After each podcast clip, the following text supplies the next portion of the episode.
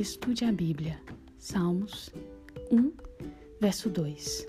Antes, o seu prazer está na lei do Senhor, e na sua lei medita de dia e de noite.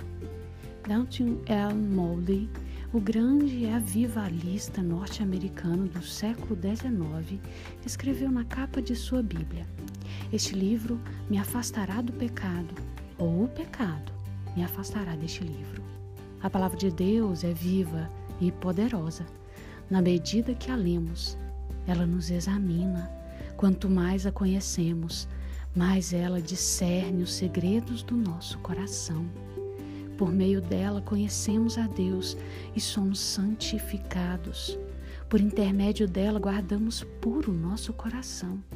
Ela tem mais valor do que o ouro, é mais doce do que o mel Meditar nela deve ser nosso deleite.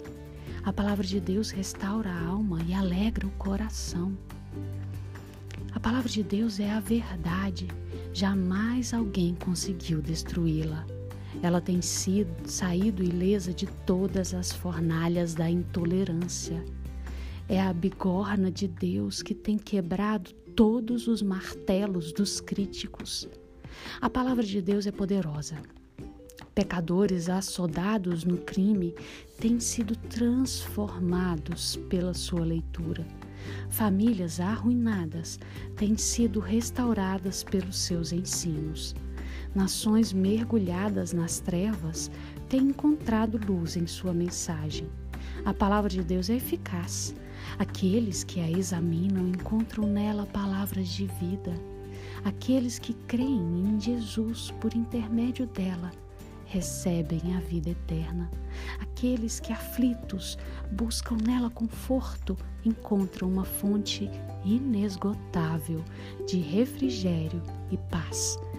Ó bendita palavra de Deus. Oremos. Senhor, Pai de amor, obrigada por nos deixar a sua voz entronizada na palavra do Senhor.